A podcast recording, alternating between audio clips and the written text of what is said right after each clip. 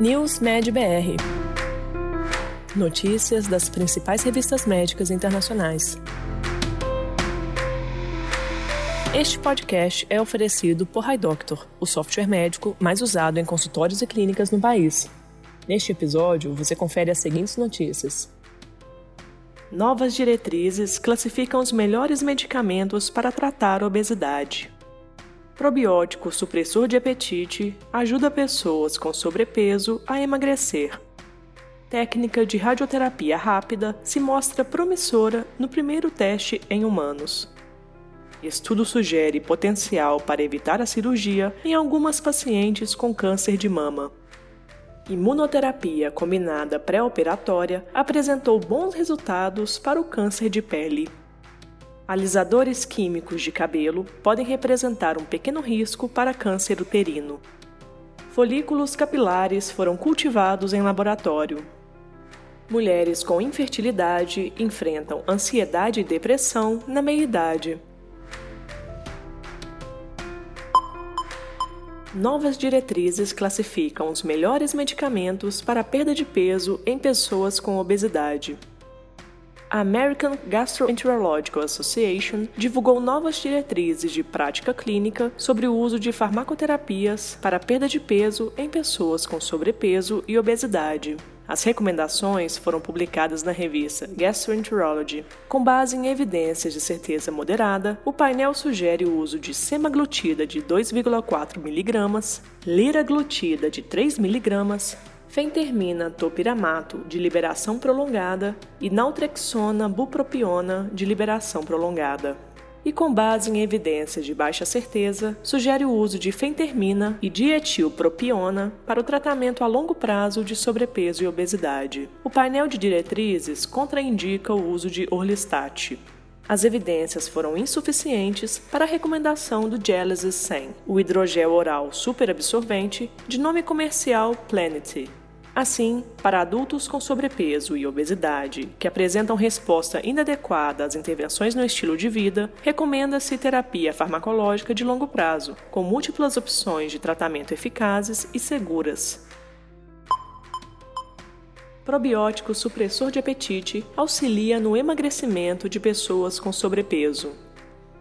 O consumo de um probiótico experimental contendo a bactéria Rafnia alvei duas vezes ao dia durante três meses levou a um maior sucesso na perda de peso entre um grupo de pessoas com sobrepeso seguindo uma dieta de controle de calorias. Os achados foram publicados no jornal científico Nutrients. Entre os participantes que tomaram o probiótico, 55% perdeu pelo menos 3% do peso corporal, em comparação com 41% das pessoas que tomaram placebo. O estudo demonstrou que um tratamento de 12 semanas com a cepa probiótica Rafnialvei melhora significativamente a perda de peso, a sensação de plenitude e a redução da circunferência do quadril em indivíduos com sobrepeso seguindo dieta hipocalórica moderada. Esses dados apoiam o uso da bactéria Rafne Alvey no gerenciamento global do excesso de peso.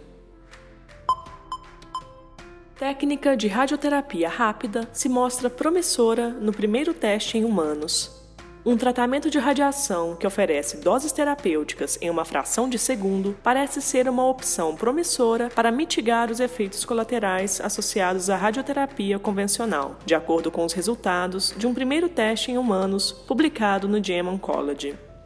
A modalidade, conhecida como radioterapia de ultra alta taxa de dose ou terapia flash de prótons, foi viável para a implementação em um ambiente clínico de rotina.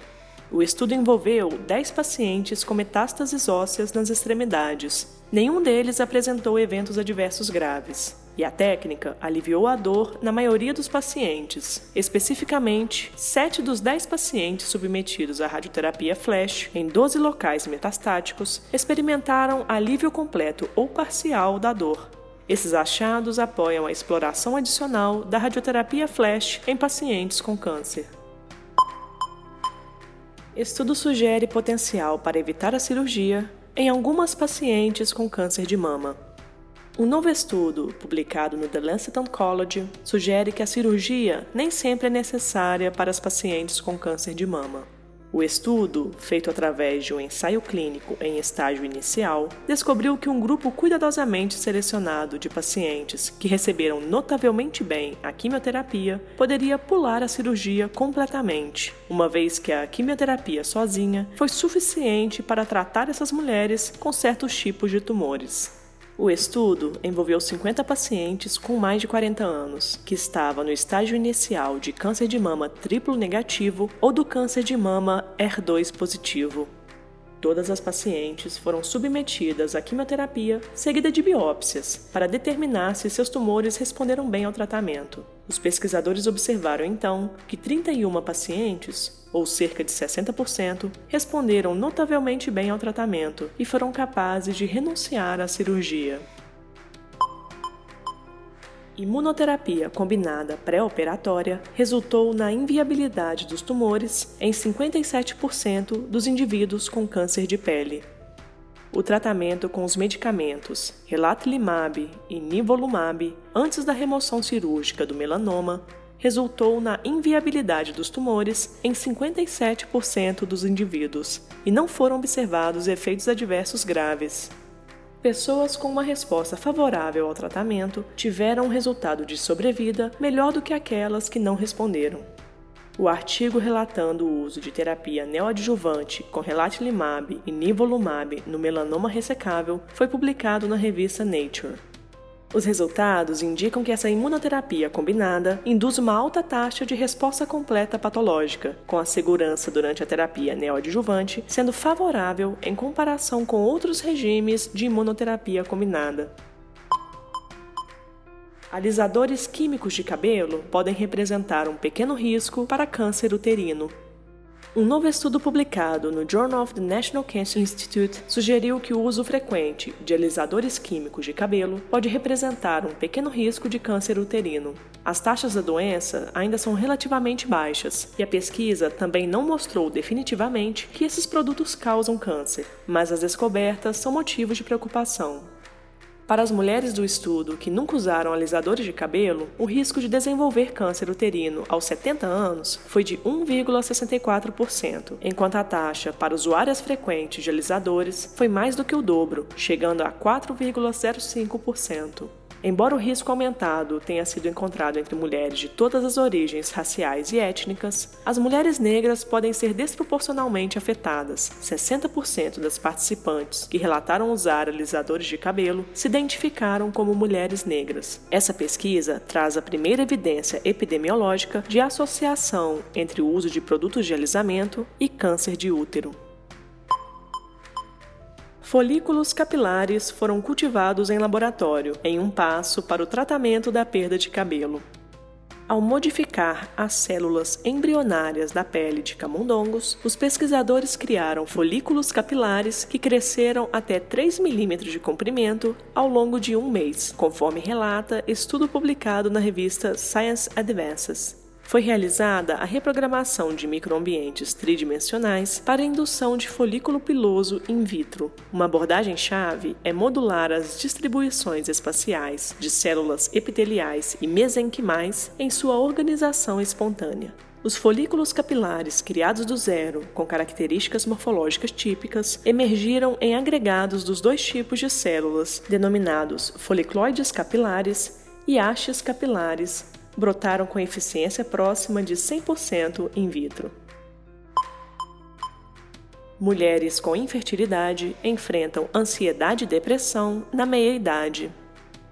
Mulheres com histórico de infertilidade, especialmente aquelas que nunca tiveram filhos, eram mais propensas a desenvolver ansiedade e depressão na meia-idade do que mulheres sem infertilidade, segundo um novo estudo apresentado no encontro anual da Sociedade Americana de Medicina Reprodutiva. Mulheres com infertilidade, incluindo aquelas que não engravidaram depois de tentar por pelo menos um ano, tiveram um risco aumentado de sintomas depressivos antes da menopausa. Mulheres incapazes de ter filhos, ou seja, que não tiveram filhos involuntariamente, enfrentaram um risco ainda maior de depressão que antecedeu a menopausa. Mulheres com histórico de infertilidade também tiveram um risco aumentado de ansiedade durante a transição da menopausa, assim como aquelas que não tiveram filhos involuntariamente. Você ouviu mais um podcast News Med BR, te atualizando sobre as principais publicações da área de saúde. Continue se informando em nosso site news.med.br.